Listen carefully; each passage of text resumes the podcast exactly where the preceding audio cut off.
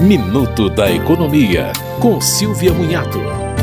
A Caixa Econômica Federal anunciou aumento de 50 centavos nas apostas lotéricas. Segundo a Caixa, os preços são os mesmos há três anos.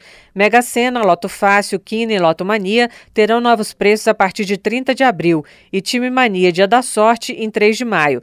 Para a Mega Sena, o preço passa de R$ 4,50 para R$ 5,00. Já a quina sai de R$ 2,00 para R$ 2,50. Os valores dos prêmios devem aumentar, porque eles são baseados em percentuais do valor arrecadado.